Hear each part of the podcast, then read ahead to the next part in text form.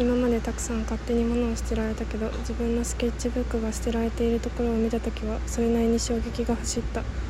私は昔から文も読む好き勝手に書いていてスケッチブックなんてその時すでに40冊以上あったしナンバリングだってしていた。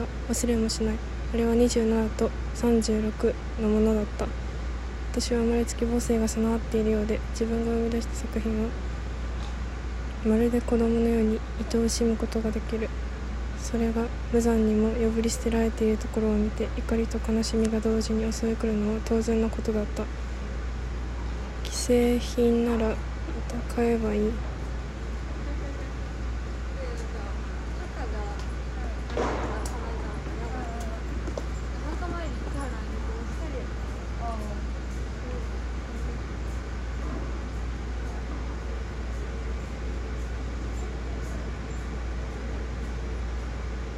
けれどこの子たちはもう二度と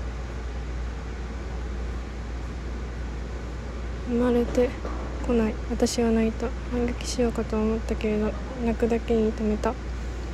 悲しみが勝ってしまったのだ。本当に嫌なことがあった時人は怒るより先に悲しいものだと思う。その嫌なことが大きければ大きいほど怒ることは難しい。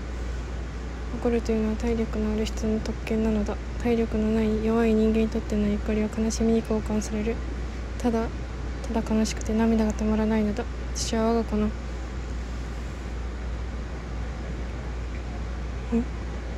類の代わりにたくさん涙を流した。